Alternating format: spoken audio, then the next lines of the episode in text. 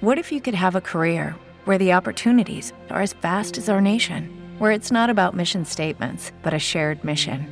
At U.S. Customs and Border Protection, we go beyond to protect more than borders from ship to shore, air to ground. Cities to local communities, CBP agents and officers are keeping people safe.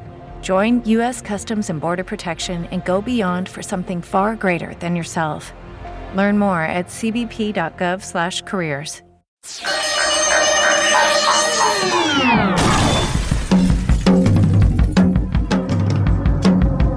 Este es un caso para la araña. Para la araña patona. La araña patona.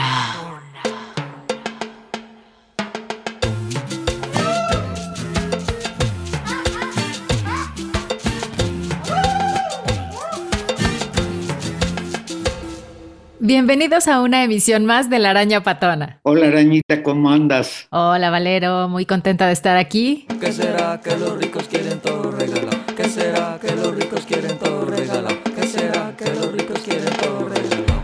Sí, todo regalado. Sí, todo regalado. Araña, ¿qué caso tenemos hoy? El caso de hoy es un verdadero caso para la araña, la reconquista de México. Ay, no estarás exagerando. Yo nada más te digo. El pasado 9 de febrero, el presidente de México, Andrés Manuel López Obrador, señaló que consideraba sano para ambos países hacer una pausa y distanciar las relaciones político-económicas que se crearon en las dos últimas décadas entre empresarios españoles y los gobiernos mexicanos. Eso de las pausas, cuando a un, un novio le dice al otro hagamos una pausa, lo está cortando de manera muy suave. Desde luego a las palabras del presidente de México surgieron reacciones. Hubo quien interpretó que López Obrador estaba anunciando una ruptura de relaciones con el gobierno español. El canciller español José Manuel Álvarez expresó su extrañeza. Leo textual. La relación entre España y México es una asociación estratégica que va más allá de declaraciones verbales súbitas. Y al día siguiente emitió un comunicado en el que afirma que el gobierno de España rechaza tajantemente las descalificaciones de López Obrador. Para comentar sobre este espinoso caso está con nosotros Alejandro Díaz Bueno, historiador por la Universidad Autónoma de Madrid y candidato a doctor en Ciencias Sociales por el Colegio de México. Es profesor e investigador de la Universidad Autónoma de la Ciudad de México. Bienvenido. Muchísimas gracias. Bienvenido, Alejandro. De entrada, oye, ¿por qué estudiaste en la Universidad Autónoma de Madrid? Porque yo nací en Madrid y vivía ya la mitad de mi vida y la otra mitad de mi vida ya la he vivido aquí en México, por eso pues más allá de lo académico, este tema pues me afecta personalmente porque me siento pues perteneciente a las dos culturas y... y Corazón partido. eso no quería yo decirlo, pero qué bueno que lo dice usted, señor periodista. Digamos que estás entre dos tierras, ¿no? Anda, uy, bueno, mira, puro, puro pop ochentero español. es que es para, para darte, darte ambiente y que te sientas en confianza, porque ahí van las preguntas y a ver qué tal nos va. Alejandro, ¿tú crees que se avecina una ruptura en las relaciones entre México y España que han estado bastante tirantes en el último tiempo? No, eso no, no va a ocurrir porque no es posible. O sea, Creo que ahí eh, lo han dicho todas las partes, que la relación que hay entre España y México es una relación histórica y una relación profunda, importante, que no puede ser rota por, por cosas así, ¿no? Lo que yo creo el principal problema que yo veo aquí es que no se diferencia entre los diferentes actores, personas, intereses. Se habla de España y se habla de México como un todo, pero no es así. No es lo mismo hablar de el gobierno de España o, de México, de los empresarios, de, del pueblo, de Mourinho, de Vázquez Raña. Ay, perdón, ya, ya estoy siendo concreto. No, ahorita. Estoy de acuerdo contigo, Alejandro. Yo creo que sí. Pusimos el título un poco, pues, para exagerar el asunto, porque en realidad López Obrador al día siguiente aclaró, incluso en respuesta a lo que le dijo el canciller español, que no hay ninguna ruptura En lo que insiste López Obrador es en la necesidad de distanciar a México de los negocios con las empresas españolas, lo cual también tiene sus vericuetos. Voy a leer textual lo que dijo el presidente. Nosotros somos muy respetuosos con el pueblo español. Tenemos relaciones íntimas con el pueblo de España, pero en los últimos tiempos, en el periodo neoliberal, las empresas españolas apoyadas por el poder político, tanto de España como de México, abusaron de nuestro país y de nuestro pueblo. Nos vieron como tierra de conquista. Eso fue lo que dije ayer. Tu comentario, Alejandro. Pues que yo creo que López Obrador posiciona desde que entró a la presidencia, ¿no? Recordemos también la famosa carta que le envió a Felipe VI, ¿no? Al rey de España, en el que posiciona sobre la mesa un tema pues que durante mucho tiempo se ha olvidado, ¿no? Y que yo creo que pues es importante reconocerlo, ¿no? Lo que pasa es que hay diferencia entre lo cultural. Pero te refieres a que le pidió al rey de España que pida perdón por lo que hicieron los españoles en la conquista y la colonia. Exactamente, a esa carta me refería, ¿no? Entonces, eso de alguna manera, las relaciones coloniales, o sea, hay que recordar que México, bueno, no México, la Nueva España, o la, porque ese es otro problema, que creemos que México ha sido siempre igual, pero no, México tiene, solo ha existido hace 200 años, antes no existía México aunque en la escuela nos enseñan que México ha existido siempre y que los mamuts de hace 5 mil millones eran mexicanos, ¿no? Y eso también es un error, porque también el nacionalismo mexicano de repente tiene algunas cosas, no, pues un poco así. Pero bueno, México ha sido colonia de España y esa relación colonial, pues de alguna manera, aunque ya haya habido independencia y todo, pero esa relación ha pervivido, por lo menos culturalmente. Otra cosa ya es el problema de los empresarios, ¿no? Pero el problema de los empresarios está subido sobre esa idea cultural de que es normal que los españoles pues lleguen acá, tengan beneficios, la historia, por eso sí es interesante ese planteamiento de la reconquista, porque Finalmente, esa historia de los beneficios hacia las empresas españolas y hacia los ciudadanos españoles considerados que pues son gente que tiene educación y que es gente buena y todo, eso ha existido siempre aquí en México, ¿no? Entonces ha habido etapas, incluso en la época de la independencia, donde eso ha ocurrido, ¿no? Y eso es lo que ha dicho López Obrador, aunque yo sí le critico al presidente porque creo que no ha sido un buen comunicador. Es decir, yo estoy de acuerdo con todo lo que él plantea, pero la forma en la que lo ha hecho creo que es como medio sí, medio no, ahora digo esto, ahora digo lo otro, pero creo que no ha querido incomodar, o sea, ha querido contarlo de una manera, pero la manera en la que lo ha hecho creo que no ha sido de la mejor manera y entonces ha generado esos problemas. Pues vamos a hacer una pausa y continuamos con más aquí en La Araña Patona. La araña patona.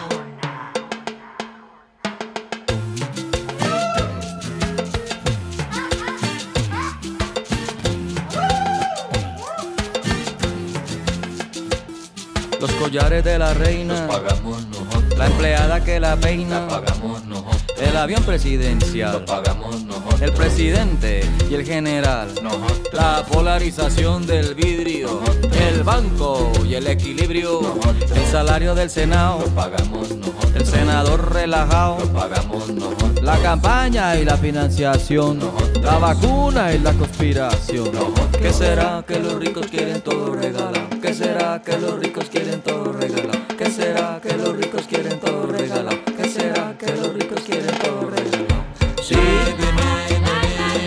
todo regalado.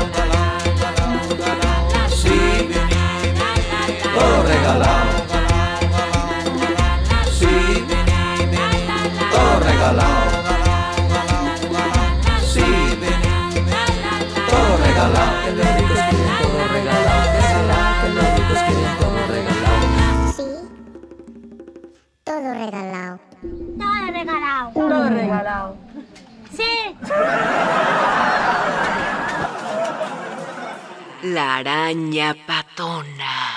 Aquí estamos de regreso con Alejandro Díaz, profesor e investigador de la Universidad Autónoma de la Ciudad de México. Vamos de nuevo a este tema espinosísimo. En su comunicado, el canciller le recordó a López Obrador que España es el segundo inversor de México y cuenta con 7 mil empresas en este país. La inversión española se eleva por encima de 70 mil millones de euros y la mexicana en España supera los 25 mil millones. ¿Quién pierde más, España o México? Pues depende de quiénes. ¿No? Cuando López Obrador dice que todos los beneficios que se han llevado las empresas españolas en esta época podrían servir para haber luchado contra la pobreza, pues creo que ese es un, un, argumento bastante rotundo y para mi gusto realista, porque efectivamente, o sea, el modelo, el modus operandi desde hace muchos años, pero en concreto en los años 90, desde Salinas, ¿no? que, que es cuando empieza la privatización en México, pues es beneficiar a estas empresas con concesiones directas, ¿no?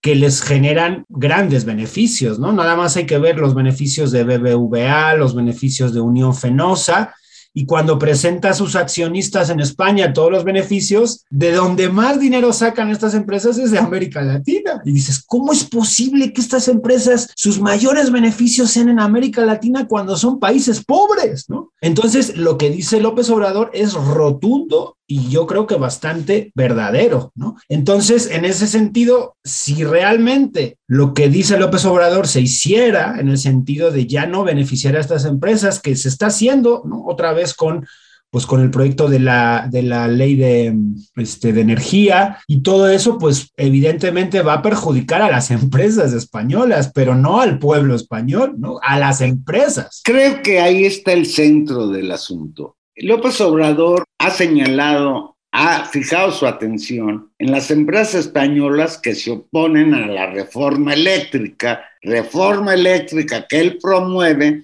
para acabar con los abusos de las empresas españolas y de las empresas privadas en particular. La reforma eléctrica señala que la generación de la electricidad nacional está por encima de las inversiones privadas y extranjeras. ¿Tu opinión? Pues coincido, ¿no? Coincido completamente con, porque es un tema de soberanía, o sea, finalmente es lo que está pasando ahora en Ucrania. Y es bien chistoso ver el doble rasero y el doble discurso de las grandes potencias, ¿no? Promueven la democracia de los países, pero siempre y cuando los gobiernos democráticos aflojen y sean peleles de las grandes empresas de estos países, ¿no? Si no aflojan, como es ahora el caso, pues entonces pues es cuando se utilizan los epítetos de populismo y de todo ese tipo de cosas, ¿no? Entonces, por ejemplo, Hugo Chávez, o sea, quieren comparar a López Obrador con Hugo Chávez en muchas cosas, cuando realmente... A mí me cae bien Hugo Chávez. Si actuara como Hugo Chávez, realmente no hubiera sido tan diplomático como está siendo ahora. O sea, recordar que hay información, quizás por verificar, de cómo este cártel o lobby, que yo me atrevo a llamarlo así, el cártel español, ¿no? El cártel, como un cártel, como un lobby, como un grupo de intereses políticos en, en México, cómo participaron en contra de López Obrador en las elecciones de 2006, ¿no? Vázquez Raña, la familia Mourinho y todos estos grupos tienen una injerencia política para defender sus intereses de las empresas. Y el modelo de este cártel es eso, como en cada sexenio ha habido relaciones personales de los políticos con ellos, ¿no? Y no solo en el periodo liberal, cuidado. Hay que recordar que, por ejemplo, los Vázquez Raña, que son uno de los más viejos este, inversores, personas de origen español nacionalizados, ¿no? De un pueblo de Galicia, con Echeverría es donde ellos hicieron toda su fortuna, ¿no? Gracias a las concesiones de Echeverría. Pero el momento fuerte, el momento ya brutal es los noventas y Carlos Salinas de Gortari. Entonces, que en cada, o sea, por eso hablo que es un modelo que no es solo desde la época neoliberal, sino que es un modelo estructural Porfirio Díaz, con el hombre más rico en esa época, un asturiano que desecó el lago de, Xochimilco y Chalco, porque simplemente le cayó bien a don Porfirio. Entonces, es un modelo estructural de relación de la burguesía, de los, de lo, por eso se puede hablar de un clan, ¿no? Nada más que va cambiando en épocas y obviamente en el periodo neoliberal, que es el periodo donde más privatizaciones hay, pues es donde estas empresas y familias han hecho su agosto. A ver, ahí vamos a hacerle un espacio a mi ignorancia, se va a sentar. ¿Y qué tiene que ver el gobierno español con los reclamos a la compañía energética Iberdrola, a la petrolera Repsol, a la constructora OHL y a la financiera BBVA, a quienes se acusa de corrupción y clientelismo en las últimas dos décadas? ¿Cómo está esa historia? Pues mira, ahí lo triste, ahora hablo yo como español, ¿no? Lo triste de la democracia, del modelo político que existe en España, que sale en España después de, la dictadura de, Franco, ¿no? La famosa transición española y la democracia, tiene muchas cosas buenas, pero donde realmente pues es algo muy triste es justamente la vinculación del poder político con el poder económico. En ese sentido, pues muchos esperábamos del Partido Socialista, ¿no? Que era el partido supuestamente de izquierda, porque claro, el caso de la derecha, pues lo entiendes. La derecha siempre ha servido a los intereses económicos, ¿no?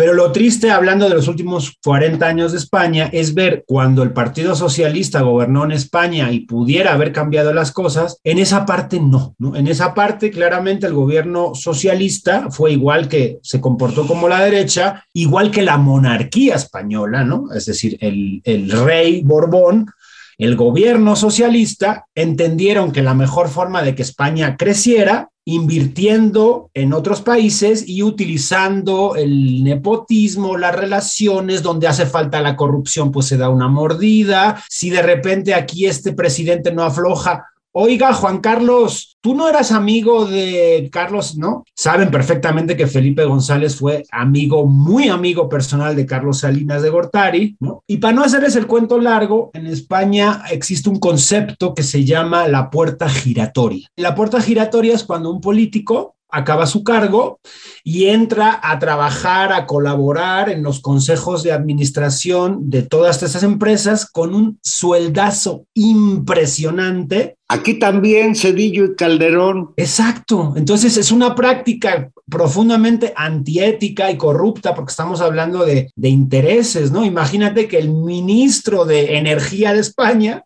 cuando sale de su cargo, entra a trabajar en Unión Fenosa o entra a trabajar en gas natural, ¿no? Como hacen aquí, como aquí ha hecho Pedro Aspe, Gurría, o sea, es exactamente es el mismo modelo. Pero dices, bueno, del PRI, del PAN lo entiendo, pero de un partido socialista obrero español, que Felipe González y que todos ellos trabajen en estas empresas y que levanten el teléfono, oye Cedillo, este, oye amiguito Burría, oye, mira, es que aquí están los de Unión Fenosa y pues es que les han dicho que no se puede hacer eso. ¿Cómo no se va a poder hacer eso? ¿No? Acuérdate de nuestra amistad, ¿no? Entonces, lo que López Obrador ha puesto sobre la mesa, que es una verdad como un templo, estos señores se rasgan las vestiduras ahora. Si hubiera sido Hugo Chávez, no lo hubiera dicho tan suavecito, ¿me explico? Entonces, decirle, hasta los españoles les está saliendo barata el comentario, y como López Obrador no quiere herir, pues entonces le cantinflea.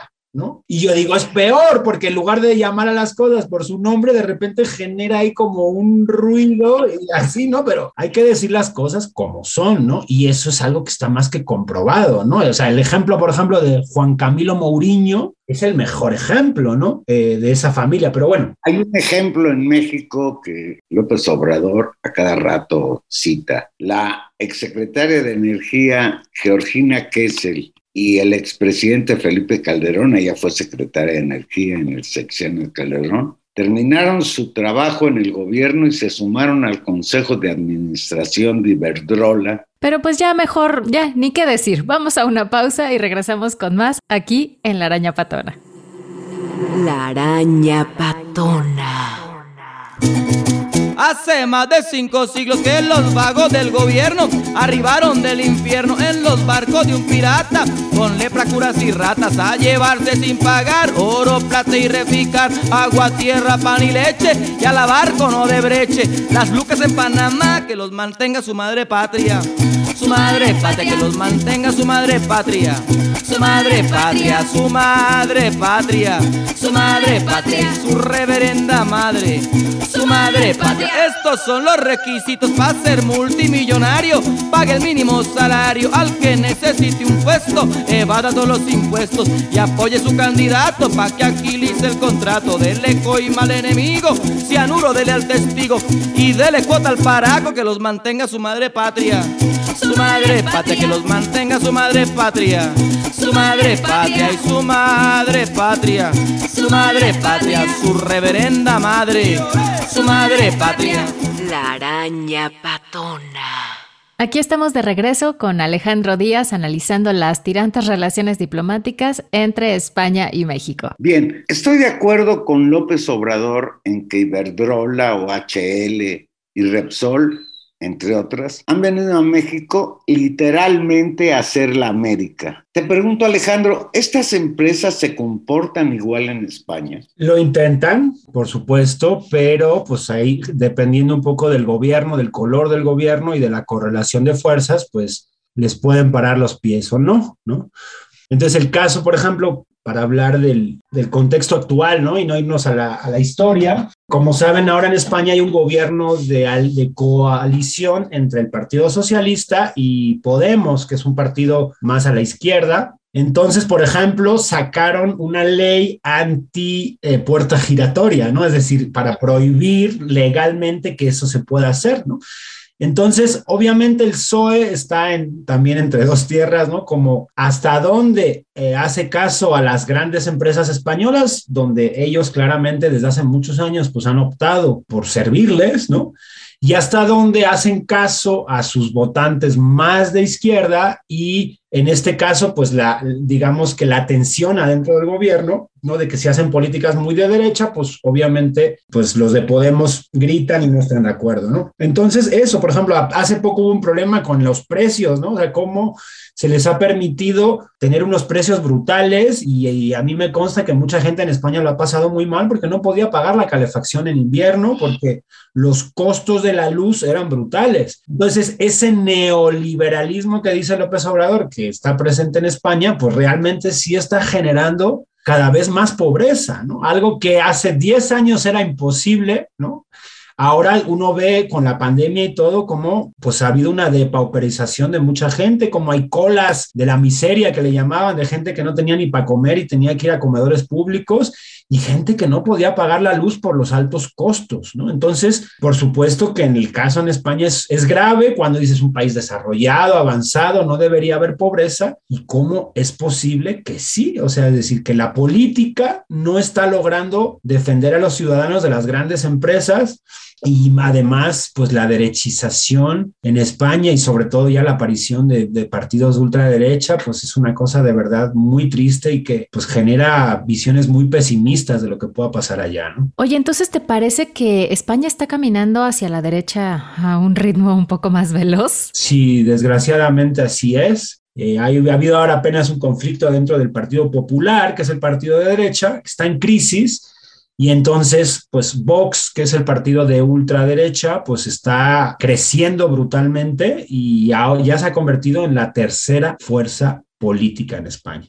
Alejandro, el presidente de México, López Obrador, ha señalado que su postura no va en contra del pueblo español. Leo textual. Merece todo nuestro respeto el pueblo español porque es un pueblo trabajador y un pueblo extraordinario, un pueblo bueno. Nos estamos refiriendo a los de arriba, a los de la cúpula del poder económico y político. Te pregunto, ¿qué opinarán los españoles de a pie sobre la postura de López Obrador? Qué buena pregunta, porque pues justo a raíz de, de la carta aquella a, al rey de España y todo, pues lo que me doy cuenta es que en España hay un desconocimiento absoluto, pero absoluto, de la historia y de la realidad latinoamericana en general y mexicana en particular. Cuento que nos contaron en la escuela y un poco la visión del ciudadano medio, pues es precisamente esa, que la conquista no estuvo mal, que llevó civilización, que sí hubo algo de violencia, pero digamos que la visión europea. ¿Eso te enseñaron en la escuela? Sí, que la visión, a ver, la visión europea de relación con el mundo, no solo con México, sino con Ucrania,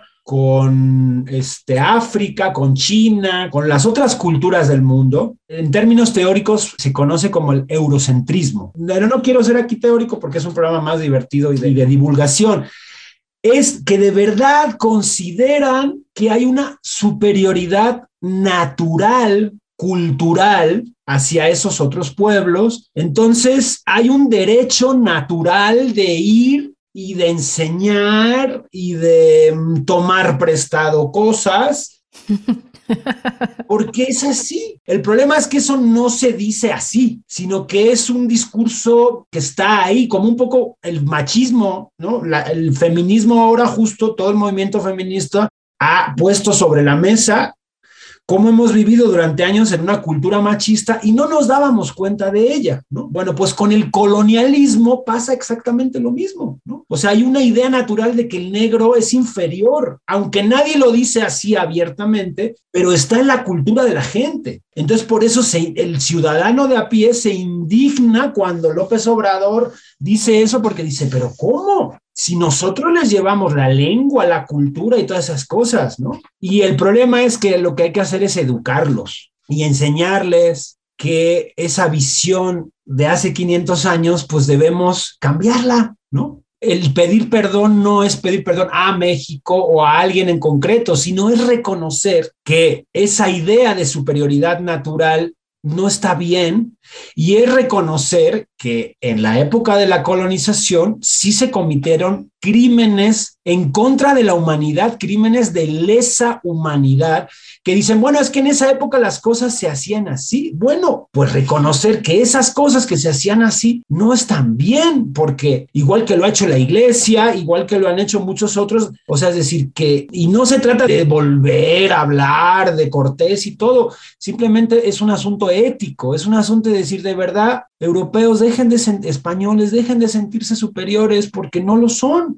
Hay cosas en las que serán mejores, pero aquí hay otras cosas de las que somos mucho mejores. Entonces, si realmente, ministro Álvarez, si realmente quiere establecer una relación de amistad, de cooperación y de encuentro y de todas esas cosas bonitas, pues entonces reconozcamos que durante muchos años no ha sido así, porque si seguimos diciendo que hoy ojalá la hermandad de los pueblos y tal, y la realidad bajo mano seguimos actuando de la misma manera, pues vamos a seguir eso en un discurso completamente falso y esquizofrénico. ¿no? Sé por qué, a lo mejor para reconciliarnos con España un poco, me acordé de un fragmento que conozco desde que era niño, de aquel poeta español Antonio Plaza, el fragmento de La voz del inválido. A la guerra, Andrés, no vayas, y sin luchar vencerás, porque un brindis vale más que el humo de cien batallas a propósito de que quien le está aconsejando que rompa relaciones con Rusia. No hay que romper relaciones con nadie, hay que respetar a los demás.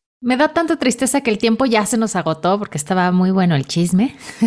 Pero muchísimas gracias por haber estado con nosotros hoy a Alejandro Díaz Bueno, profesor e investigador de la Universidad Autónoma de la Ciudad de México. Muchísimas gracias. Gracias a ustedes. Que los mantenga su madre patria.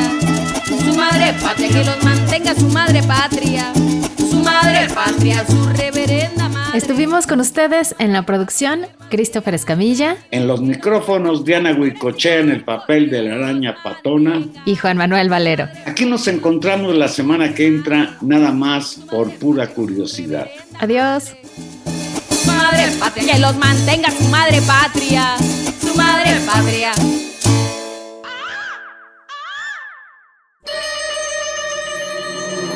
Araña patona. Producción de huella acústica para la Universidad Autónoma de la Ciudad de México y la Universidad Nacional Autónoma de México.